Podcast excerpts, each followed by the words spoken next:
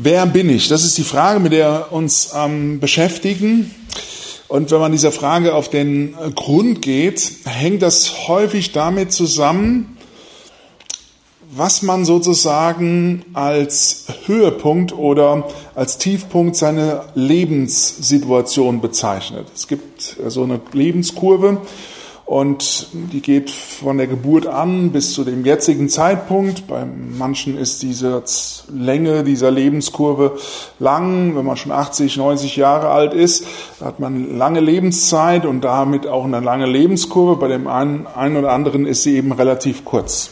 Wenn man sich dann dann einzelne Lebensabschnitte anschaut und sich dann überlegt, ja, wann war die Lebenslinie oben sozusagen?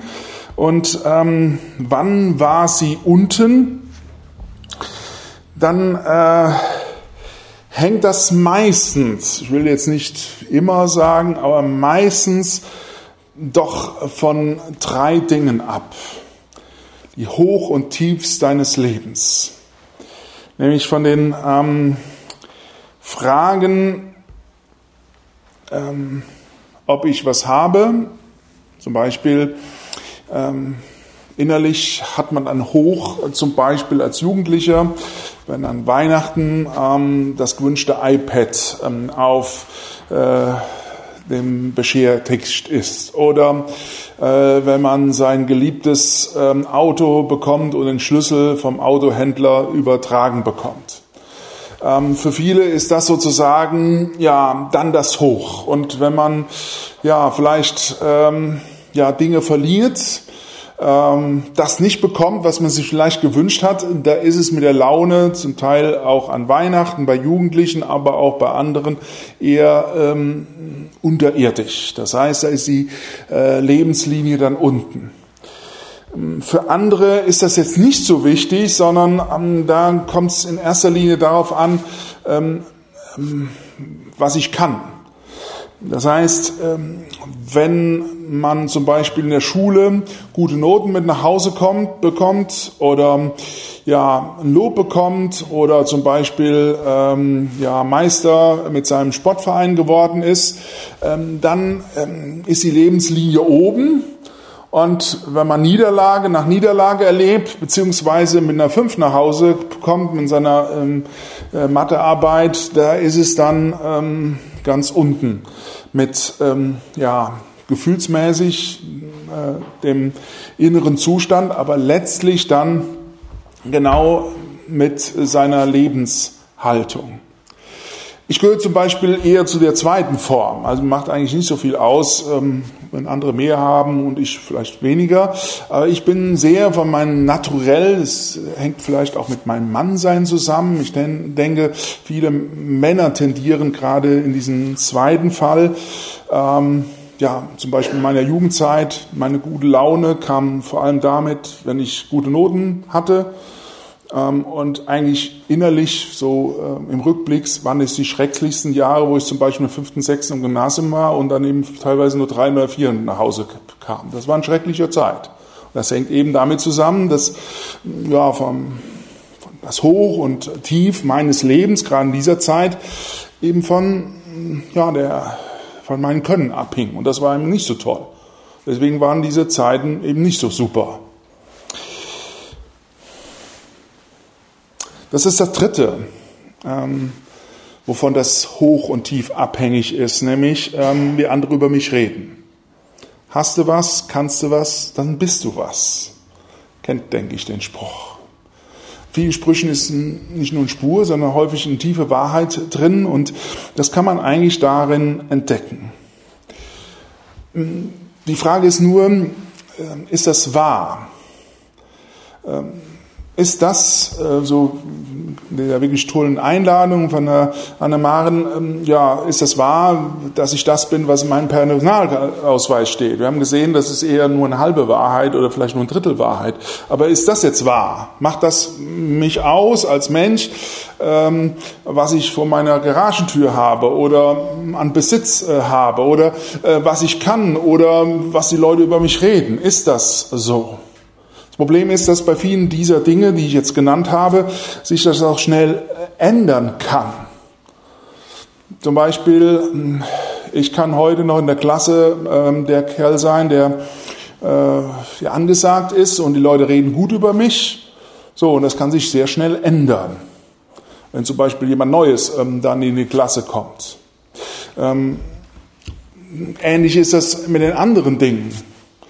Klar, äh, ich kann heute noch viel Besitz haben, aber dann kommt eine Weltwirtschaftskrise. Äh, ich muss Kurzarbeit äh, anmelden und dann ähm, ja, erlebe ich, dass ich zum Beispiel meine Raten für das Haus irgendwann nicht mehr bezahlen kann und irgendwann ist so das, sogar das Haus unter, unter den Hammer gestellt. Ich kenne einige, denen das genau passiert ist. Wenn ich mm, das, äh, was mich ausmacht als Mensch, von meinem Häuschen abhängig mache, dann sieht das natürlich nach dieser Aktion schlecht aus. Wer bin ich? Scheinbar, scheinbar das, was ich tue, das, ähm, was ich ähm, habe oder was andere über mich sagen. Das scheint die Wahrheit zu sein. Wie gesagt, äh, den Eindruck hat man ja, weil man auch in seiner Umgebung, gerade wenn man sich die Medien anschaut, nicht nur Fernsehen, sondern auch die ähm, sozialen Medien, das Internet, genau das ähm, ja, kommt ja rüber. Gerade für junge Leute, wie viele Likes man hat, ähm, wie viele ähm, Leute die Instagram-Seite besuchen. Ähm, ja, davon machen viele junge Leute und auch ältere Leute abhängig, ähm, ja, wie gut sie drauf sind oder eben wie schlecht sie drauf sind. Viele Menschen sind davon geprägt und bestimmt. Sie halten das für die Wahrheit, aber ist es die Wahrheit? Ähm, deswegen wollen wir uns das fragen und es gibt, wie ich finde, einen der zentralen Verse zu dieser Frage und ist für mich ein Leitvers auch in meinem Dienst in den letzten Jahren, Jahrzehnten geworden. Es sind sehr wesentliche oder zwei Verse, die für mich eine ganz hohe Bedeutung haben und die eigentlich Grundlage auch ähm, der Predigt von heute Nachmittag ist. Jesus spricht, wenn ihr in meinem Wort bleibt, so seid ihr wahrhaft mein Jünger. Und ihr werdet die Wahrheit erkennen und die Wahrheit wird euch frei machen. Das ist natürlich die Frage, wovon soll die Wahrheit, und im Umkehrschluss sehen wir ja, was die Wahrheit ist. Es ist das Wort Jesu, in dem wir bleiben sollen, wovon diese Wahrheit uns frei machen soll. Im Zusammenhang wird ähm, das deutlich, wovon die Wahrheit frei macht. In ein paar Versen weiter wird von dem Teufel, von Satan gesprochen, als dem Vater der Lüge der ähm, ein Lügner von seinem Wesen ist. Das, was aus meiner Sicht Satan im Kern, im tiefsten ausmacht, ist, dass er lügt und betrügt. Und der Umkehrschluss ist natürlich klar, wovon dann die Wahrheit, nämlich Jesus Christus als Gegenspieler Satans, ähm, dann uns frei machen will. Eben von den Lügen Satans, die uns letztlich zerstören und kaputt machen. Es gibt ein sehr gutes Buch, ich habe auch noch drei Exemplare im Auto drin. Ähm, das heißt Lügen, an die wir glauben. Das ist von einem Psychiater geschrieben, ähm, wo er viele Fälle auch aus seiner Praxis aufzeigt, wo er deutlich macht, dass viele auch psychische ähm, Probleme, die Menschen haben, nicht alle, will ich vorweg sagen, also, aber viele psychische Probleme äh, sich letztlich auf Lügen gründen. Ähm, zum Beispiel die Lüge, ähm, ja, das Leben muss fair sein oder alle müssen mich lieb haben. Und wenn man diesen Lügen glaubt und sein Leben darauf baut, ähm, dann hat das ähm, ganz schreckliche Folgen.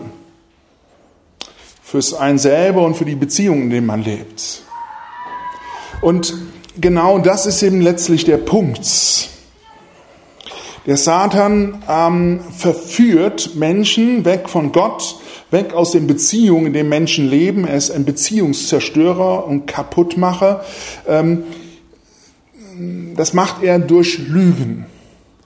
Und häufig, und das ist das Problem, haben wir eben klar, äh, eben auch in dieser, ähm, in diesem Text gesehen, ähm, dass es scheinbar, will ich mal sagen, so aussieht, als ob das wahr ist. Aber es ist nicht wahr, sondern er hat eine Halbwahrheit so verdreht, dass am Ende letztlich das Gegenteil von der Wahrheit dann dasteht.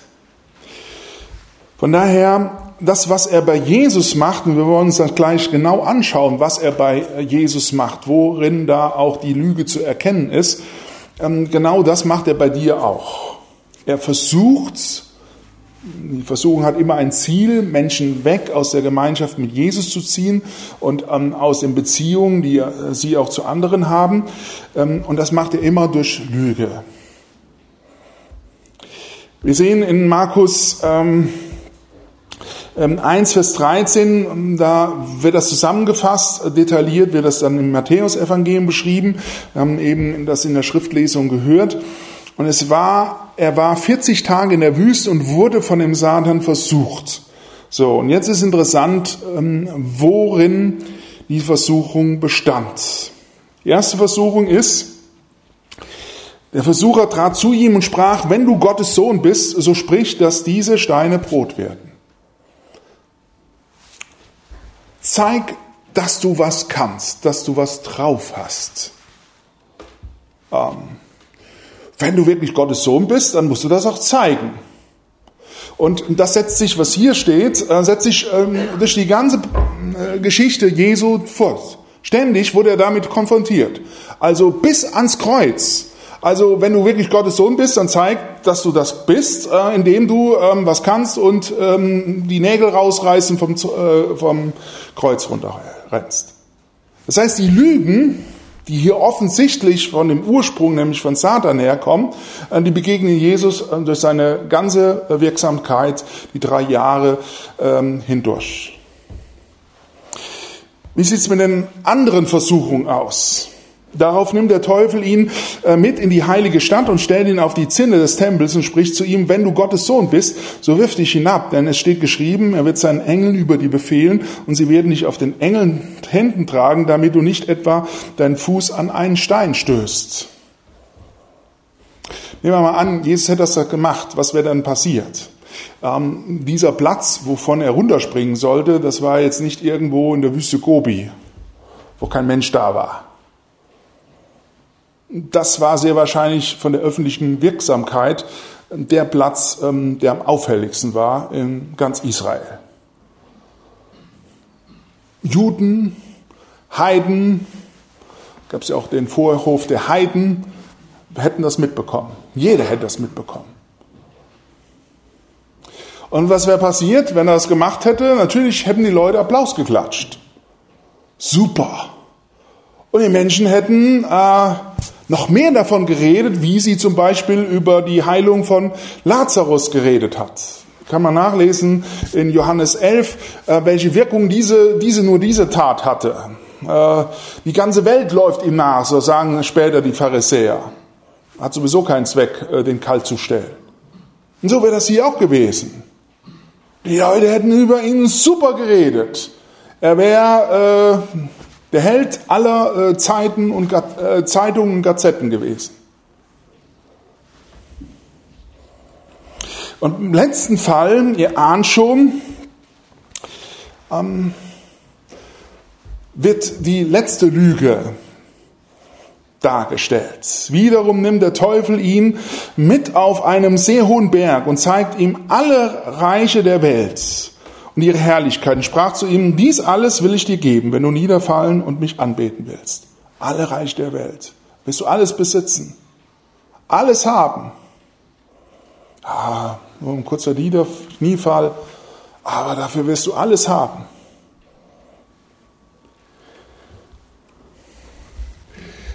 Letztlich geht es in allen drei Versuchungen um das eine.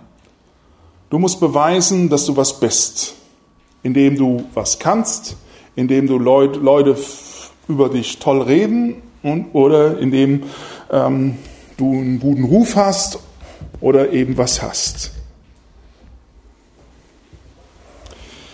Nochmal die Frage, die wir eben uns gestellt hatten. Ist es wahr? Wer bin ich? Das, was ich tue, was ich habe, was andere über mich sagen? Ist das Wahrheit? Das, wofür uns unsere Umgebung das verkaufen will und ähm, uns damit lockt. Ich habe vor kurzem mit ähm, der äh, Schwiegermutter meines Bruders gesprochen. Ähm, die auch davon erzählte, wie sie als junge Frau ähm, mit ähm, drei Mädchen zu Hause geblieben ist. Und schon damals, das ist schon ein bisschen länger her, ähm, ja, er dann äh, jetzt nicht gerade Applaus dafür bekommen hat. Unsere liebe von der Leyen, die hat ja irgendwann mal gesagt, solche Leute sind äh, Sozialschmarotzer, die dem Staat auf der Tasche liegen und nicht arbeiten gehen. Hört sich ja auch wahr an.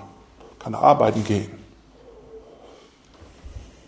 Übrigens, ähm, Alleinerziehende ähm, werden heute zum Teil, wenn sie mal Kinder haben, die in den Kindergarten äh, gehen, werden sogar dazu gezwungen, weil sie dann keinen Unterhalt mehr bekommen, dann arbeiten zu gehen.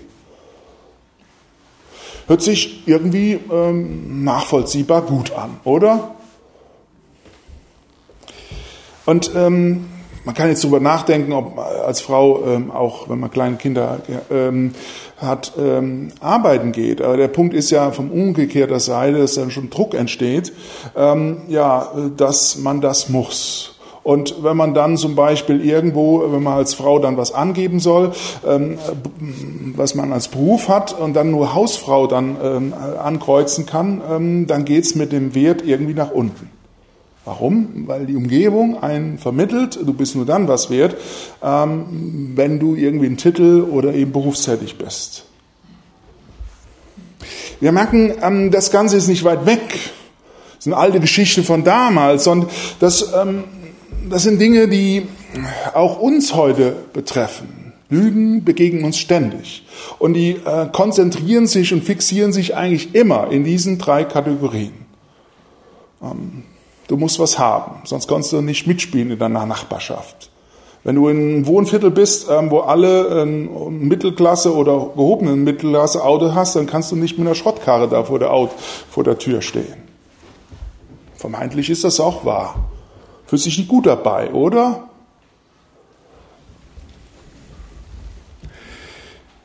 Aber das ist der Punkt. Ähm, das ist eben nicht wahr, sondern das ist Lüge. Und Lüge zerstört immer. Vielleicht nicht direkt, aber langfristig macht Lüge immer kaputt. Die macht dich selbst kaputt und eben das, was letztlich wirklich äh, zählt und gilt, nämlich die Beziehung zu Gott vor allem und dann auch die Beziehung zu anderen Menschen. Und sie macht vor allem eins, sie macht unfrei. Du bindest dich nämlich an Überzeugungen und die prägen und bestimmen dich und bestimmen auch deinen Alltag und dein Leben. Du lässt dich nicht ähm, von irgendwas prägen, sondern von den Lügen, ähm, die dir aufoktroyiert werden. Und denen folgst du dann, diesen Lügen. Deswegen brauchst du Durchblick. Und jetzt denke ich, versteht ihr, ähm, damit man weiß, wer man wirklich ist, braucht man Wahrheit. Damit man die Lüge erkennt. Und das ist der erste Schritt, dass man frei wird. Denn ohne die Wahrheit erkennt man die Lüge eben leider nicht. Wie das geht, sieht man bei Jesus. Statt äh, Satan auf den Leim zu gehen, und sich von den Lügen Satans beeinflussen zu lassen, ähm, was macht er? Was macht er? Und es ist ganz wesentlich, was uns vor der Versuchung beschrieben wird. Und das ist ein ganz deutlicher und wichtiger Zusammenhang zwischen ähm, dieser Versuchungsgeschichte, die eigentlich fast jeder kennt, und dem, was da vorher abgeht. Die Wahrheit wird euch frei machen. Welche Wahrheit? Jesus verwurzelte sich in der Wahrheit, die Gott, sein Vater, ihm, bevor er öffentlich auftrat und auch den Versuchungen und Lügen Satans äh, begegnete, ähm, sprach der lebendige Gott, sein Vater im Himmel, diese Wahrheit ins Herz und ins Leben hinein. Und das will, will er auch bei dir und mir tun. In jener Zeit kam auch Jesus aus Nazareth in Galiläa zu Johannes und ließ sich im Jordan von ihm taufen. Als er aus dem Wasser stieg, sah er, wie der Himmel aufriss und der Geist Gottes wie eine Taube auf ihn herabkam. Und aus dem Himmel sprach eine Stimme, du bist mein geliebter Sohn, an dir hab ich Freude. oder Wohlgefallen. Als sich Jesus taufen ließ, spaltet sich der Himmel und eine Stimme sagt zu ihm, du bist mein geliebter Sohn. Dir gilt meine ganze Freude. Ich habe dich lieb. Und diese Stimme begleitete Jesus in allem, was er ab diesem Zeitpunkt tat. Das heißt, er ließ sich in seinem Denken, in seinem Handeln nicht ähm, von der Lüge bestimmen, was sein Wert ausmacht, was ihn bedeutsam macht, sondern er ließ sich von der Wahrheit prägen. Ich bin nicht das, was andere über mich sagen, was ich auf dem Konto habe oder ähm, was ich kann, sondern wahr ist, was mein Vater im Himmel über mich denkt. Das zählt. Und das ist eben wichtig, auch der Zeitpunkt, wo Jesus das sagt. Nicht nur vor der Versuchung, da sehen wir den inneren Zusammenhang, damit er dann auch ähm, den Versuchungen sich zur Wehr setzen konnte, sondern wir haben ja auch gesehen bei der Versuchung, viele dieser ähm, Versuchungen, gerade die Frage, du musst was ähm, können, was zeigen, ähm, dann äh, ja, wirst, wirst du eben Gottes Sohn sein, dann werden die Leute ähm, die Applaus klatschen. Ähm, das setzt sich ja ab diesem Zeitpunkt fort. Die Versuchung ist ja nicht damit zu Ende. Das heißt, bevor Jesus in die Öffentlichkeit trat ähm, und die Leute, das wusste er ja, ihm einerseits Applaus klatschten oder dann später kreuzigt ihn rufen. Die einen lehnten ihn ab, die anderen fanden ihn toll. Erst folgten ihm die Masse nach und nachher verließen sie ihn alle. Und schon Vorgeschmack sehen wir äh, nach ähm, seiner Brotrede, wo ihn auch fast alle schon verließen. Dieses Hoch und Nieder, wenn sich da Jesus von dem Applaus, ähm, von dem, was die Leute über ihn redeten, abhängig gemacht hätte. Hat er aber nicht. Ob die Leute kreuzigt ihn zu ihm riefen oder sagten, Hosianna, der du kommst im Namen Gottes, super, toll. All das ist nicht die Wahrheit. Wahrheit dass ich der Geliebte Gottes bin. Das ist die Wahrheit. Über all dem anderen, was die Leute sagen und ähm, was ich tue oder nicht tue. Und das ermöglichte ihm voller Treue gegenüber seinem Vater im Himmel den Weg zu gehen, den er gegangen ist. Und darum verstand er auch der Versuchung, äh, seinen Wert äh, von Leistung und Anerkennung von anderen abhängig zu machen. Nach Besitz und Anerkennung sich auszustrecken.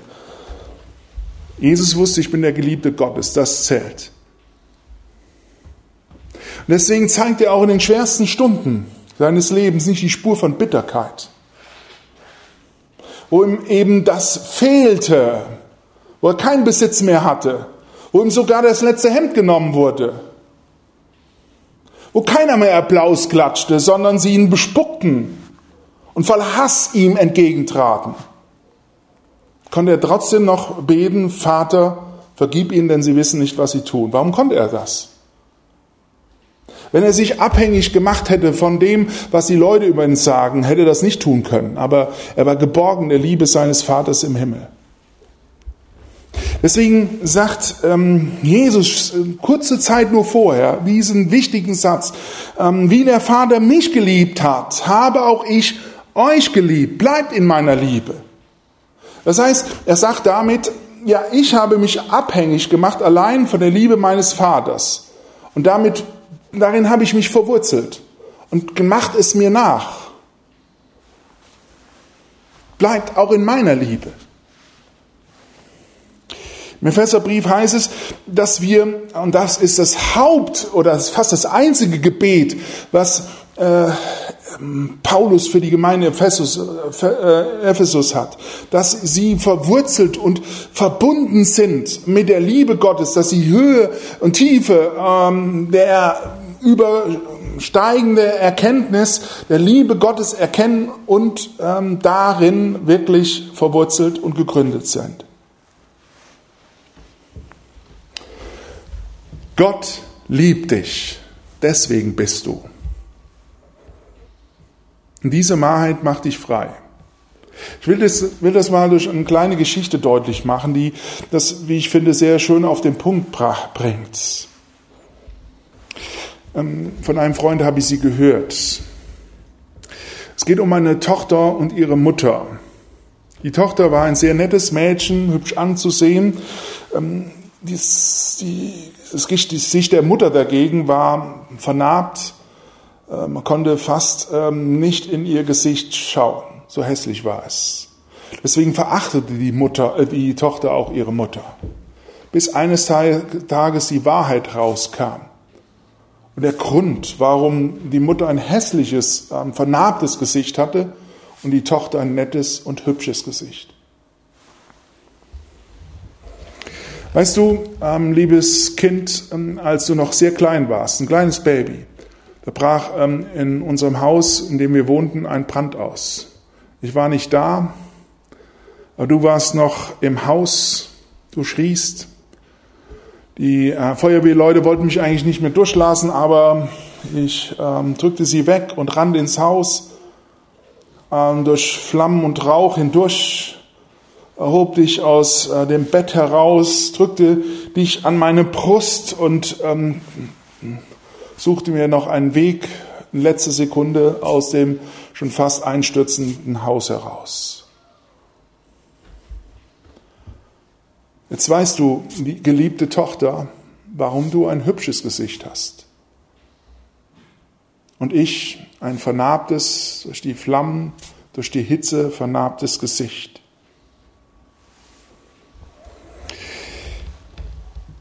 Die Mutter ging im wahrsten Sinne äh, des Wortes für ihre Tochter durch Feuer und Wasser. Genau dasselbe tat Jesus, als er ähm, für dich in den Tod ging. Er hat sein Leben für dich gegeben. Und das ist die Grundlage, die letztlich zählt. Das Markus-Evangelium beginnt damit, dass das das Evangelium, die gute Nachricht ist von Jesus Christus, dem Sohn Gottes. Die Juden haben Jahrhunderte auf diesen Christus, Christus heißt Gesalbter auf Deutsch, ist dasselbe wie Messias. Messias ist nur hebräisch. Gesalbter bezieht sich auf die größte Verheißung im Alten Testament, ähm, nämlich die Verheißung, die David bekommt von Gott selber, dass aus ähm, seiner Familie ähm, ja eines Tages der Christus kommen wird, dass er eine Dynastie, eine ewige Dynastie äh, ja bekommen wird wo immer und letztlich, das wusste auch schon David, ähm, dann irgendwann der eine ewig regieren wird. Und auf diesen einen warteten die Juden jahrhundertelang auf diesen König. Und sie hatten natürlich gewisse Vorstellung, was dieser König machen würde.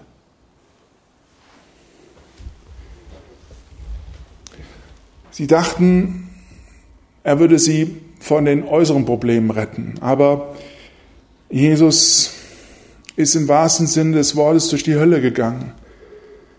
Er ist durch das Feuer ähm, der Verlorenheit, deiner Verlorenheit gegangen. Dabei war sein Gesicht nicht schön anzuschauen, wie das Gesicht auch ähm, der Mutter nicht schön war. In Jesaja 53 ähm, ja, beschreibt das äh, Gottes Wort sehr deutlich.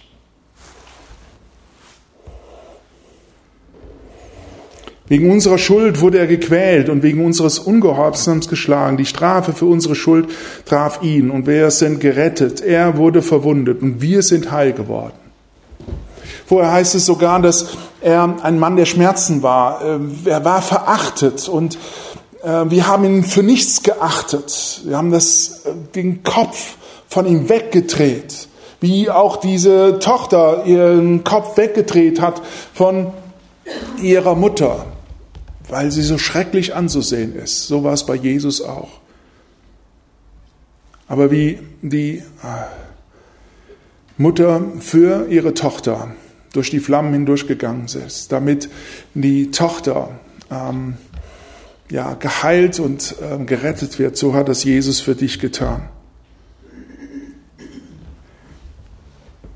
Er hat sein Leben für dich getan. Er, ihn hat der Zorn Gottes getroffen, damit er dich nicht trifft. Und darin zeigt sich Jesus Christus als der Sohn Gottes, als der König. Er ist ein anderer König ähm, als das, was wir vielleicht von, wie die Juden damals von Gott erwarten. Wir denken, Gott muss uns befreien und äh, darin würde sich ähm, ja seine Liebe zeigen, wenn er uns Geld gibt oder wenn er uns von den Problemen äh, frei hält, wenn die Leute uns toll finden. Das macht uns aus, ähm, unsere Identität und das muss uns Gott besorgen als König.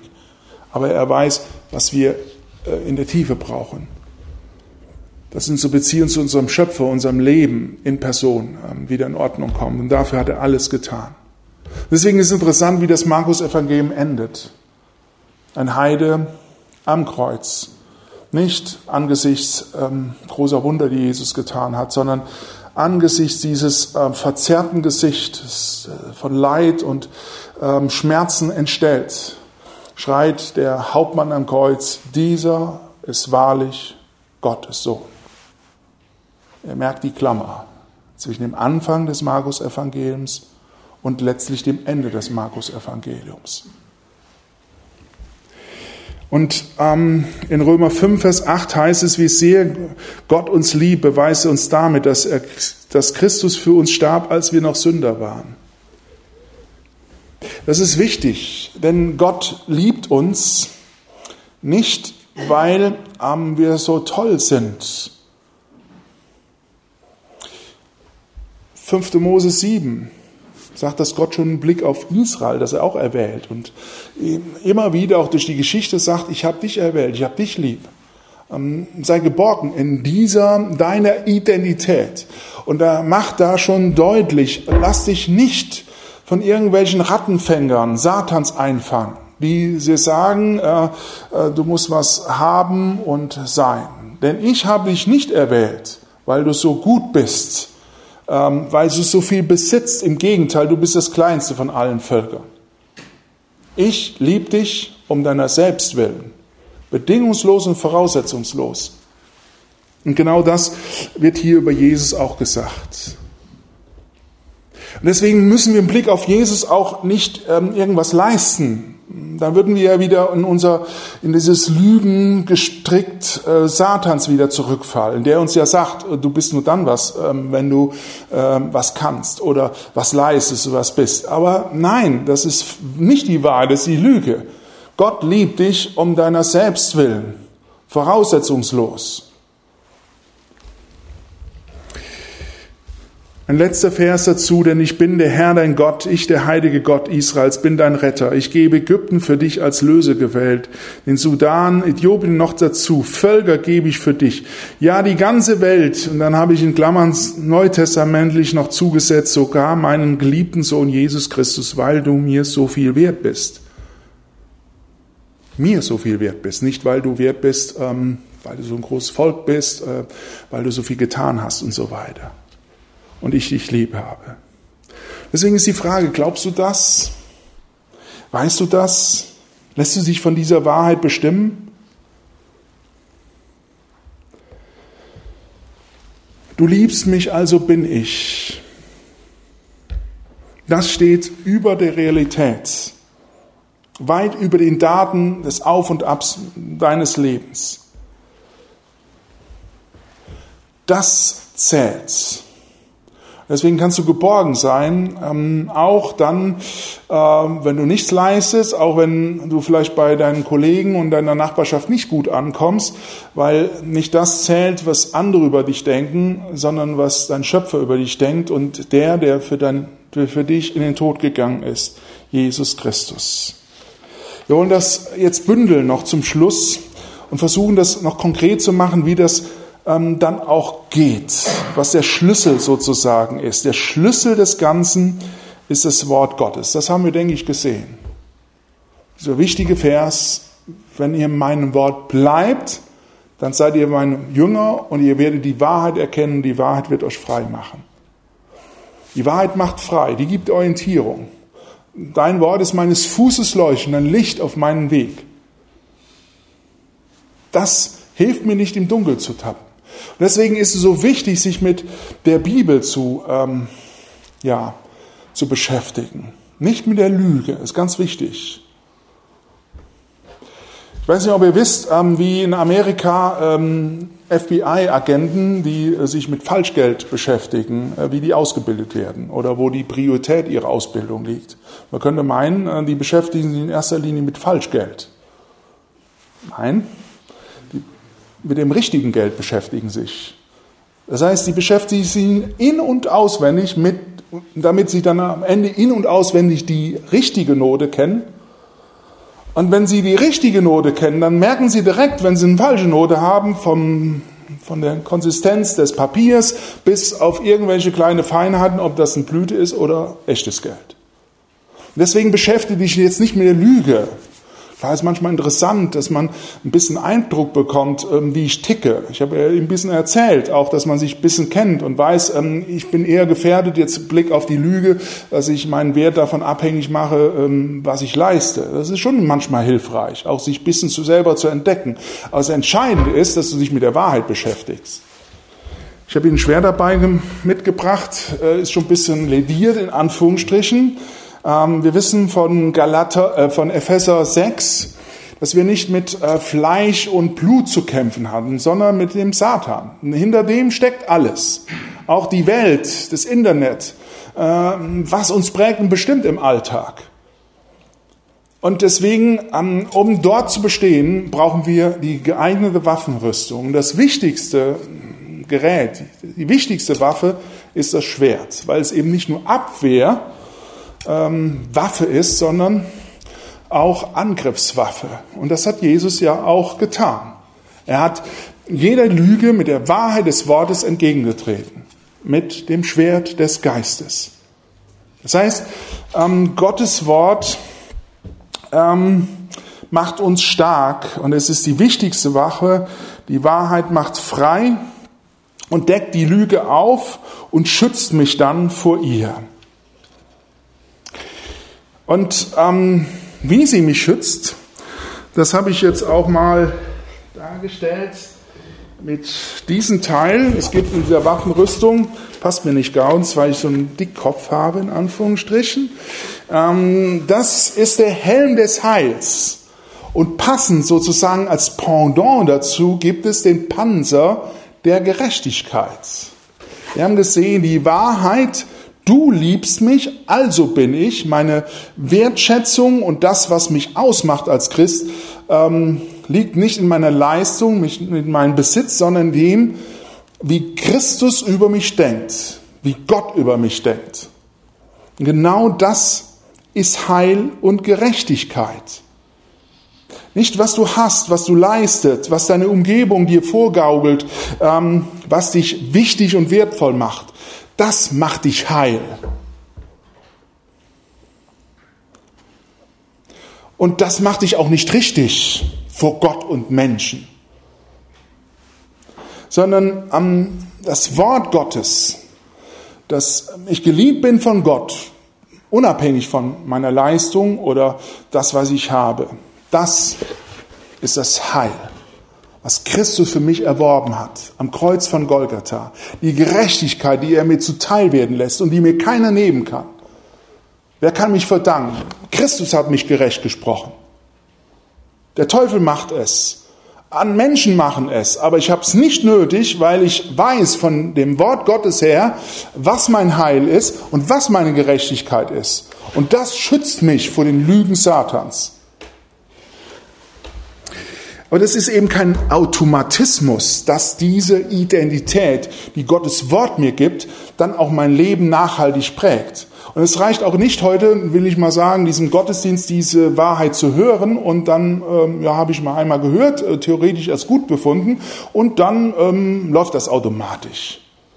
Es gilt, diese Wahrheit auch zu leben. Und da haben wir das Letzte,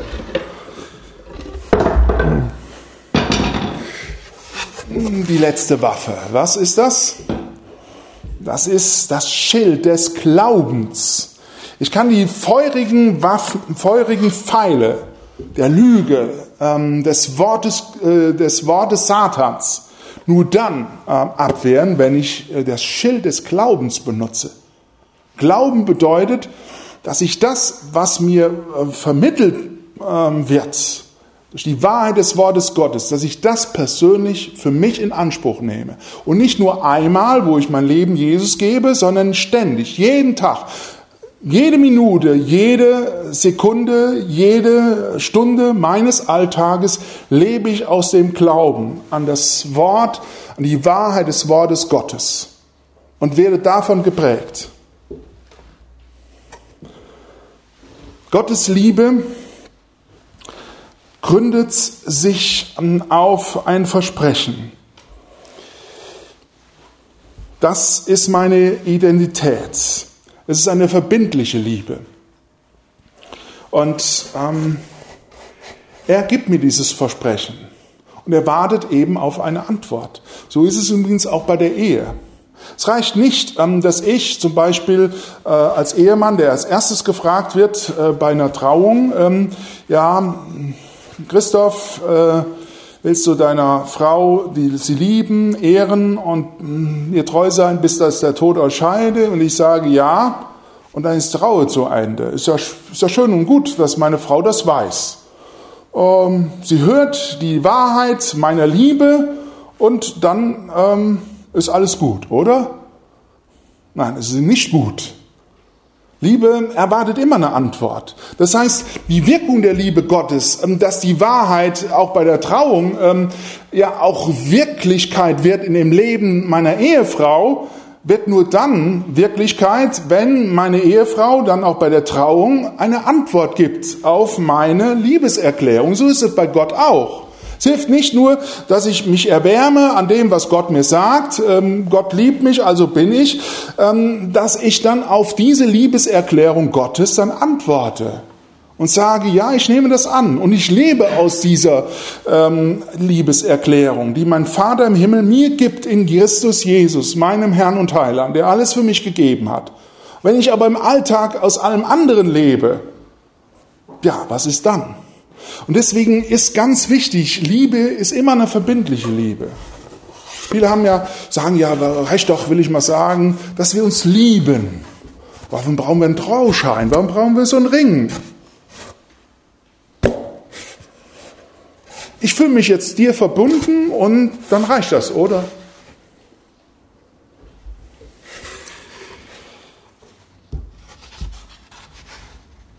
Wie mein Ehegelübde ist das auch meine Beziehung zu Gott, gründet sich auf einem Versprechen, das sich nicht auf mein Gefühl, was ich jetzt habe, gründet. Ich liebe dich, finde ich toll. Sondern ähm, meine Liebeserklärung, die ich ähm, als Gelübde gegeben habe meiner Frau, gründet sich nicht auf meinem Gefühl, das ich bei der Trauung habe sondern auf einem Versprechen, ähm, das ich jetzt gebe, was über diesen Tag meines Gefühls hinausgeht. Und deswegen ist Liebe ähm, nicht in erster Linie ein Gefühl, sondern ähm, gründet sich auf eine Entscheidung, hm, die ich treffe und die ich verbindlich treffe und der ich die Treue halte, wie Gott auch äh, seinem Versprechen, das er mir gegeben hat, die Treue hält. Jesus hat sein Eid nicht gebrochen.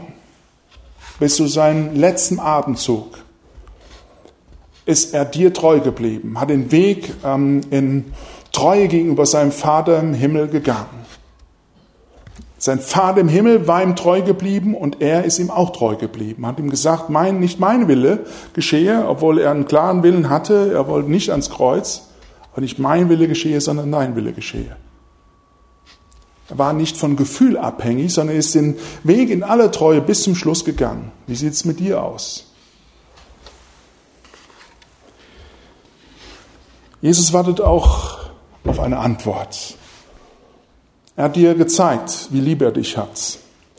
Ähm, er hat dir die Treue bewiesen, bis zum letzten Blutstropfen. Er wartet auf eine Antwort. Willst du dich ähm, davon prägen lassen? Und willst du dann auch sagen, ja, Herr Jesus, äh, nicht nur jetzt, weil ich vielleicht gerade in der Patsche sitze und weil mir vielleicht mein Ferrari genommen will, äh, jetzt will ich mich ja vielleicht auf dich äh, setzen, sondern ich will mich dann mein ganzes Leben auf dich und das, was du für mich bist, gründen und auf nichts anderes. Hast du die Entscheidung für dich getroffen? Und erneuerst du diese Entscheidung tagtäglich, jede Woche neu? Ich bin überzeugt davon, das wird Folgen haben. Menschen werden dir abspüren, von wem du dich abhängig machst, worin sich deine Identität gründet. Und das macht mir persönlich ganz tiefe Not, auch in meinem Leben und wenn ich das Leben von vielen Christen sehe, dass sie von ihrer Umgebung, von Materialismus und ähm, von dem Wert, was in die Umgebung ist, mehr sich prägen lässt als von der Wahrheit des Wortes Gottes. Deswegen ähm, fehlt auch dem Evangelium, weil die Menschen nicht sehen, dass das, was ihnen vielleicht von Christen erzählt werden, sie sehen es nicht an dem Leben der Christen.